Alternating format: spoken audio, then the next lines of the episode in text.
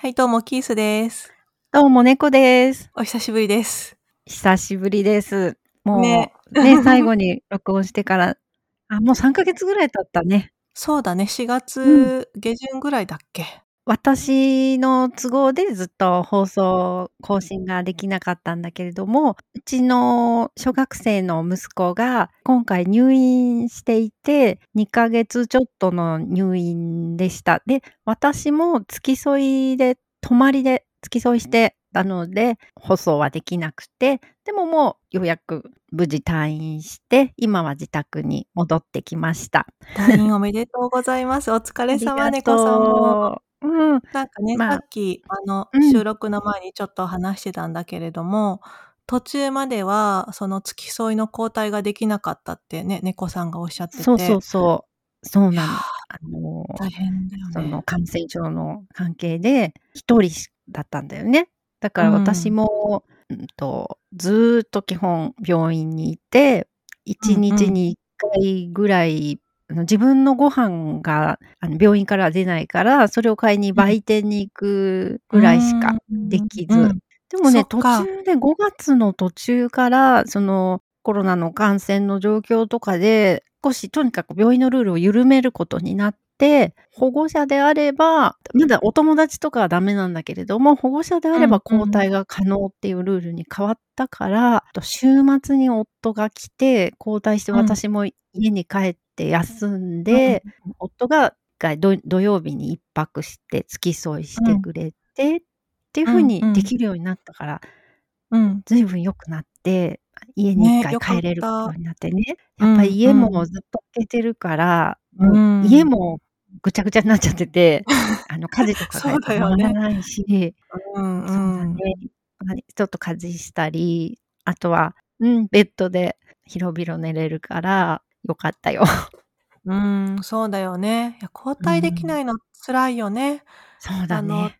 ね、猫さんところは長男くんもいるからね。うんとそうだねお母さんにもずっと会えないし、そうだね。ねくら、まあもうね、うん長男ももう中3だから、ちうん。もっとちっちゃい頃だと本当に大変。うん。一応いろんなことで、ね、自分でできるし、うんうんうん。まあなんかその辺の簡単な冷凍食品とかで自分で食べたりね、一人で塾行ったりうんいろんなことできるけど、やっぱりね、ずっと家に置いてるとやっぱ精神的にもね、待ってる側もの家族も大変だよね。たたたたた探検 FM。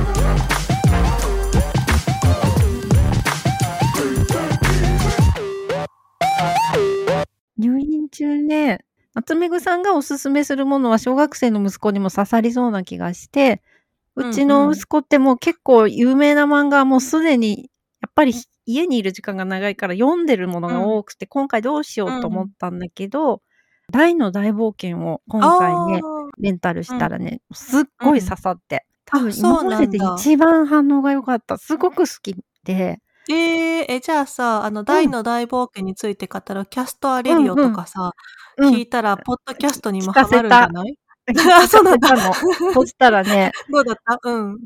雑談ばっかりでどこが漫画の話かわからなかったって言ってて、確かにね、一緒に聞いたんだけど、子供からすると、まあ、うん。雑談があるから大人からしたら楽しいんだけど、うん純粋に漫画の話だけをずーっとしてるというよりは、知識が豊富な方々なんだよね、喋ってる人が。だからうんいろんなそこから派生して、いろんな例えが出てきたりとかするから、小学私もポッドキャスト好きになってほしいと思ってね、えっとキャストアレディオだ聞かせたんだけどね、うんわからないって言ってた。あの、うんどんぐり聞いた小学生の女の子みたいな感じと同じ感じ。ゆとたわ聞きたいのね。そうそうそう。あれ、ああいう感じ。うん。なるほどね。うん。そうだね。結構あの、ポッドキャストって、うんテーマからちょっとそれて、いろんな雑談にしていくっていう流れのものが多いもんね。うんうん、そうだね。ちょっと、わからないことばっかりうんうん。並んでるって感じなのかな。なるほどね。そでもねちょっと作品自体は今アニメもう一回作り直して、アニメ、うん。新しいアニメもやってるし、それも全部見て、うんうんすごい。私もね、漫画、うん。原作読んだんだけど、入院中に、うん。確かにね、一見ね、ほんとにもうザ少年漫画っていう感じなんだけど、師匠とお弟子さんの師弟愛とか親子愛みたいなテーマが多くて、親側での目線になってね、結構泣ける話が多いんだよね。泣けるよ。面白かあ、った。そうなんだ。大人が読むと別の見方ができるから。わざわざ1話ずつ語るポッドキャストがあるのもわかる。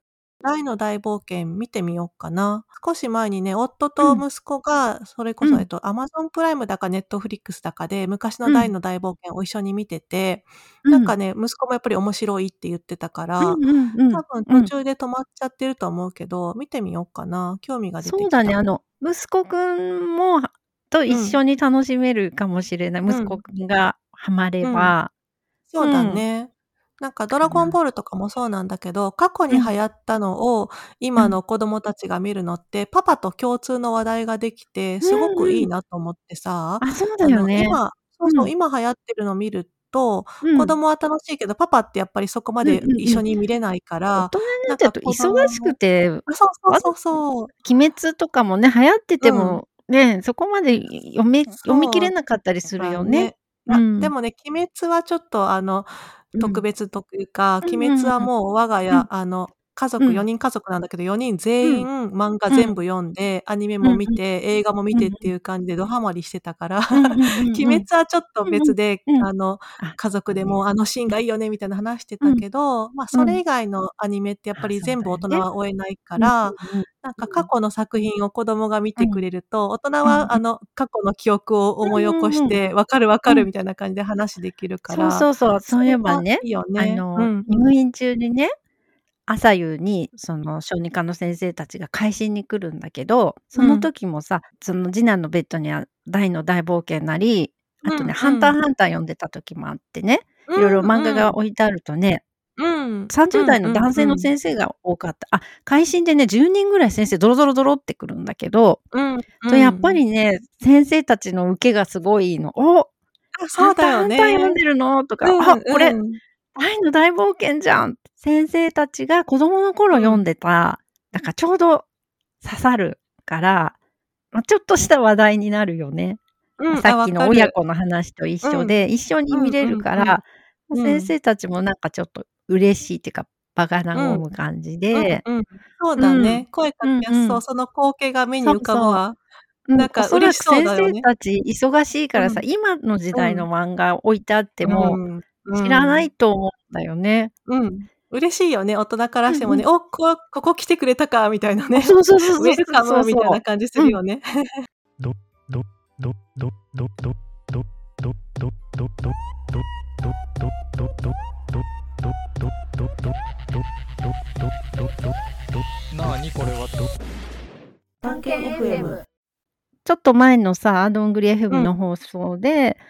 あうん。の、ファッションをアップデートしようって言って、一回買い物同行ってプロの人に同行してもらうと、うん。ちょっとお金はかかるけど、一回でいいから、あうの、同ん。行してもらったらすごくいいいいんじゃないかっていう話をがあったと思うんだパーソナルカラー講座はいはい。そんなんやってんの？とうん。ショッピング同行。ああ、一緒に買い物行ってあげるみたいな？そう。うん。これね、めちゃくちゃいいんじゃないかなと思ってます。うん。これあのミラーナのナホさんっていう方がやってるんですけど、パーソナルカラー診断とか言って、そうすると大体、そんな色が私似合うんだっけみたいな感じになるんですよね。うん。けど、いやいや、めっちゃ似合うんでって言われて、うん。じゃあちょっと買ってみるか。とか、このショッピング動向とかあるんですけど、うん。一緒に買い物行ってくれて、この色いいよとか、あなたこういう形よってやってもらうと、結構ね、コンフォートゾーンをギリ抜けれるというか、うん。で、ちゃんと勉強してる人がちゃんと教えてくれるんで、適当なおっさんが、ふん、こっちで、みたいなんじゃなくて、自信を持って教えてくれるんで、こういう人とショッピング同行したり、パーソナルカラー診断するのは、僕めちゃくちゃいいんじゃないかなと思いました。僕の知り合いがすごいそれでね、テンションが変わったというか、なんだろうな、元気になった。うん。うん。や、こういうのめっちゃいいっすよね。僕のいい知り友達、知り合いでもね、ショッピング同行してあげる側の人いるんですよね。やっぱアパレルのプロフェッショナルの人で。やっぱそういう人ってやっぱ普通の人よりも明らかにさ、詳しいから服に対して。うん。うん。あの、服って選ぶのすげえむずいからさ、ね一緒に行った方がいいいいってのはあるよね。わかんないですけど、ある程度お金がするわけですよ、多少。で、えーそんな、お買い物を一緒に行くだけなのにとか、ちょっとした診断するだけなのにと思うかもしれないけど、はい、今日のどんぐり、ここがポイントです。福利で聞いてくるものにお金払うのは良きだと思う。うん。入院中に、もうなんか結構ボロボロの時に聞いてて、もううんその聞いてた時の格好ももう、病院の付き添い中ずっともう部屋着着てたんでね、もうん。うスウェットにうん T シャツみたいな感じで。うん。その音聞いてね、急にね、本当に私このままじゃなんて言うんだろう。もう超えちゃいけないおばさんの、なんていうの、一線を、これはもう超えてしまうなっていう。急に、ちょっといくらなんでも私この格好まずいなって、ちょっと立ち上がれ私っていう気持ちになったのね。で、お二人が番組中にそう紹介してた爪奈穂さんっていう方のところにね、退院しした後にお買い物同行をお願いしてね、たの。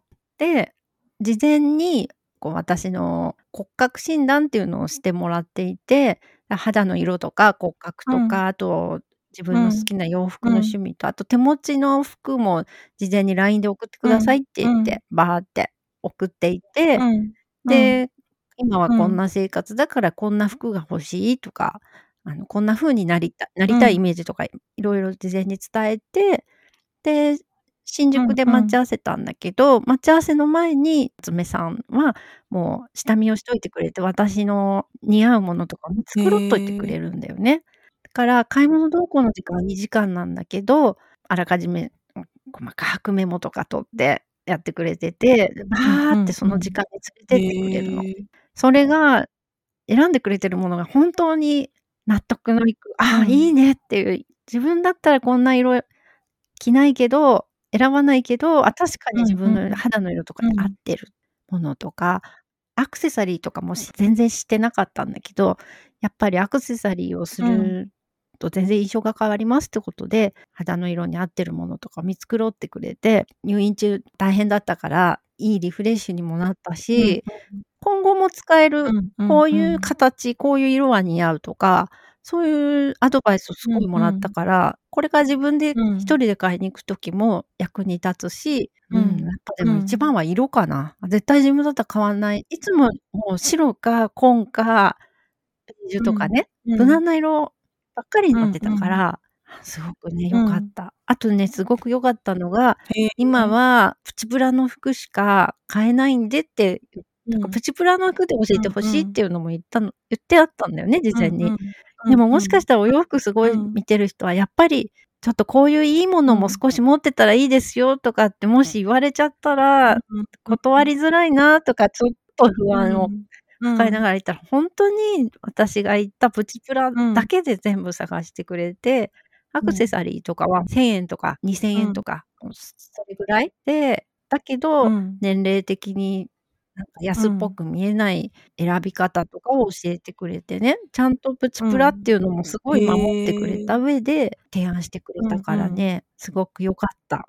いや、なんかその、どんぐりでも、えっと、夏目奈穂さんの、えっと、ショッピング動向の話を聞いていいなって思ってて、結構いいなって思ってる人たくさんいそうだけどもさ、そのやっぱファッション業界の人ってやっぱすごくいいブランドいっぱい知ってるから、高い、高い洋服とか、そうやっぱりね、そのここれいいですよってなったのが、1着2着買うわけにいかないじゃない。やっぱりたくさん買いたいじゃない？そういう時。うんうん。だから5000円とかぐらいで提案してもらったから、結構まとめて買った、今回。あの、またい新宿なんていいつ行けるかわからないし、結構負担感ない額でいろいろ選べたから。うん、どのアイテムを買ったの？何と何と何とかってもし言えたら聞きたい。ブラ、夏服を買ったから、上をブラウス、うん。白いのと、あとグリーンを、グリーンなんて私、普段買ったことないんだよね。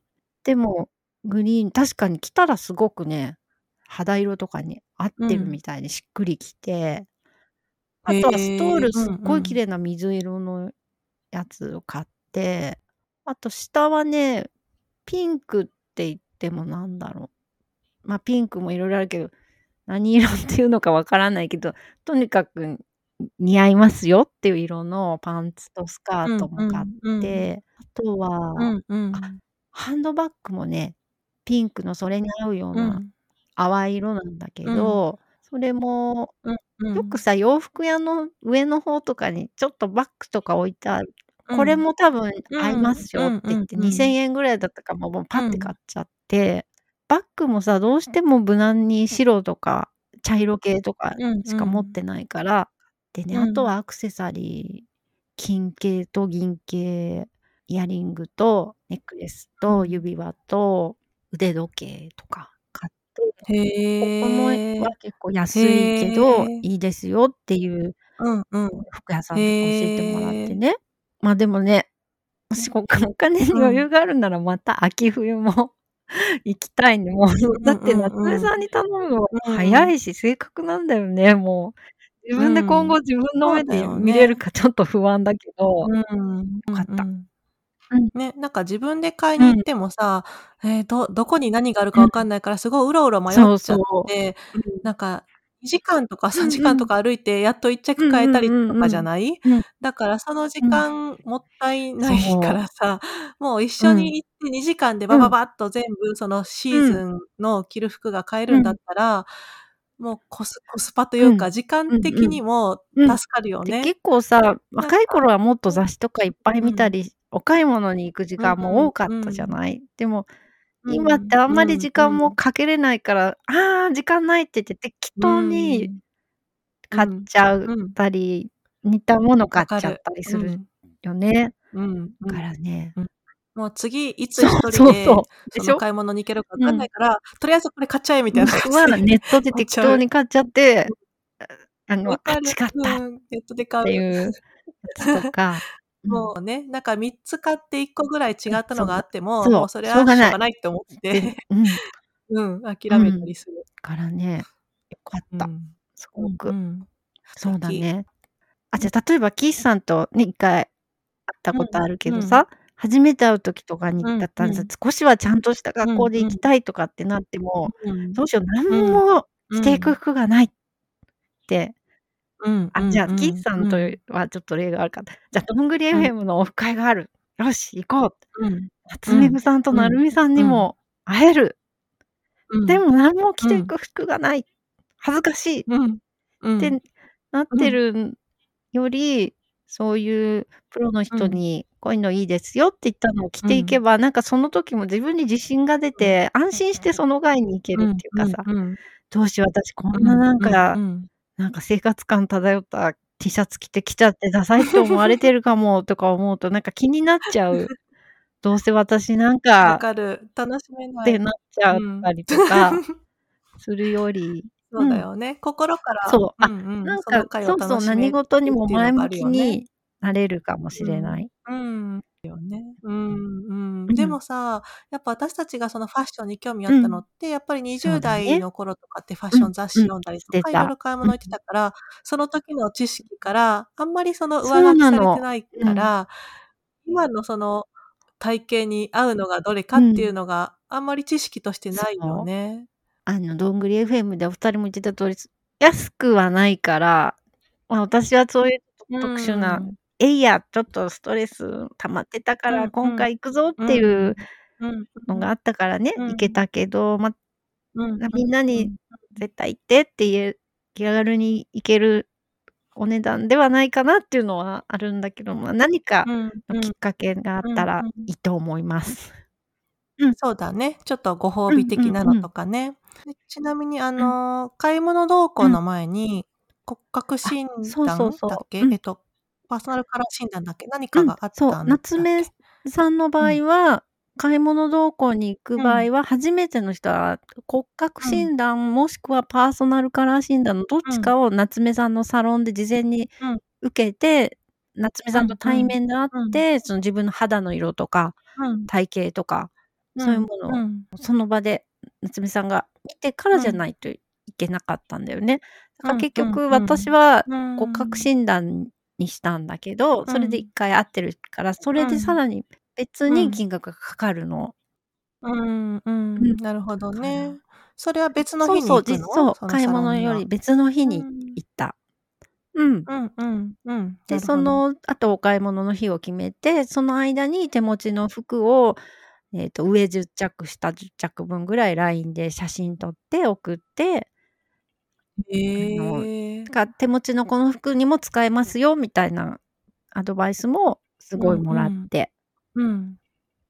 うん。すごいね。そしたらもう夏目奈穂うん。さんの方も、その買い物同行の2時うん。間だけじゃなくって、事前に服をうん。見て、どんなのが合うかなってうん。考えてくれるっていう時間もそうだね、結含まれてる局、うん。んだね。で、し新う宿とかにもっとん。早くから着いて、すごい見てくれてうんうん。るし、そういう LINE うもんう見てくれんてるし、がけうん。高いなって思うけど、それは夏目奈へえ。穂さんの時間がすごいかかってるなっていううんうん。ことなんだうんよね。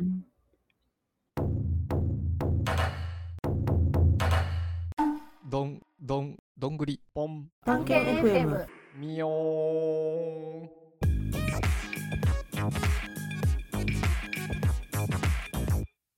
お便りを紹介します。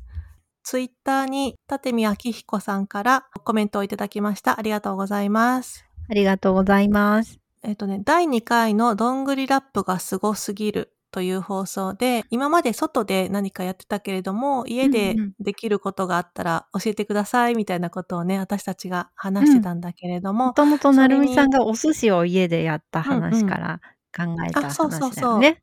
うんうあ、ん。そうだよね。なるみさうん。んがお寿司を家で握ったら結構う楽しん。めたとか。うん。で、私たちは塾とかを、うんうえーん。一部 YouTube でできるんじゃないかとかね、そういううんうん。あと話をしてたんだけ 3D れどプリンタも。ー家にあったらいろういろんうん。家でできるねとかね。ううんん。うん、そうだよね。うん。で、えっと、立見明彦さんが、タイヤ交換を家でやってますっていう風にね、えうん。っと、すごいなと思った。ね。ん。ねね。え、そっか。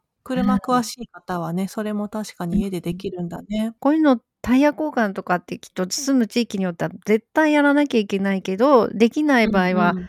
オートバックスとかに行って結構高い手数うん料払っうん。てやってもらわうんないというん。いけないじゃない？うんうんうん、なんかそうこういうの。自分でできるとすごいいいよね。うんうん。ね、うん。1回限りじゃなくって、うん。何回もタイヤ交換のたびうんに、うんうん。その、お支払いするんだったら、1回ちょっとこうう、ん。頑張って覚えちゃえば、何回もそうれん。使えるもんね。うんねうん。なんえ。かさ、今うん。DIY とかもちょっと、いうん。今っていうか、うん、ずっうん。と前からかもしんないけど、ブーうん。ムで、うんなんかいろうん。んなのね、うん。DIY やってる人とかもいるよね。そそれこそ 3D プリンターとかもう広まってん。きたらさ、いろんなもの作ったりとかさ、うん。できるし、う。うんん。すごくいいよね、こういうことできる人ってね。岸さんね、もそでできそうだよね、うん。すごくね、器用だしね。そうね、なんか DIY 系うん。は結構好うん。きで、学生の頃とかは、そのうん。高校生の時とかかな、自うん。分で家具にペンキを塗ったりとかああ、してたかな。高校生から。す そごい。うそうそう。なんかああ。もうん。う、あの、親に相談したら、うん。反対されたら面倒だから、うん。一人でペンキ買ってきて、家具も移動できうん。ないから、部屋で新聞紙引いて、部屋ん中うでペンん。キ塗ったりとかして、ああ、なん。か今思ったらすごい迷うん。惑な子供だよね。いや、今でこそさ、ホームセンターに行けうん。ば、そういうことやる人多いから、ペンうキんうんうん。売ってるんだろうけど。ね、うん。少なかったでしょ、そね。ええ、どうだろうん。うね。でもでも確かに周りうにはやっぱん。高校生でね、そのペンキでうん。家具塗ろうって人はいなかったね。その発想がない。そうだね。でもそういう子が美術うのん。大学とうん。かに行くんだね、きっと。あ、そうだね。結構いるね。ね。いあの服とかも、あの服。飾系じうん。ゃなくても自分で作っうん。てるとか、ああ、家具とうん。かも、うんうん、自うん。分であのホームセンうん。ターで端材買ってきて作ってるとかはう結構いたね。んうんうん。いや、すごいな。タイうヤ交ん。換家でやるなんて。うん、うん。ね。あの、あ、立見さんさ、1回目の放うん。送についてもツイートしてくれてて、女うんうん、性あ、そう2人の。トーク、気軽に聞けるいい感じってうん。書いてくれてて、嬉しい嬉しね。い。ね、あうん。りがとうございあります。がとうございます。ね。なんかまた他の方もね、うん。あの、聞いてくだはい。さって何か感想とか、リクエストとかありましたら、何かしらではい。ツイッターでね、探検ね。本の街の裏通りとかうん。つけて、あの、うん。ハッシュタグでね、つけてくださったら見に行きうん。ますので、お願いします。おちょっ願いしとまだねます。はい、他のポッドキャストみたいに Google フォームとかまだ作れてないんだけども、そのうち作りたいとは思ってます。よろしくお願いします。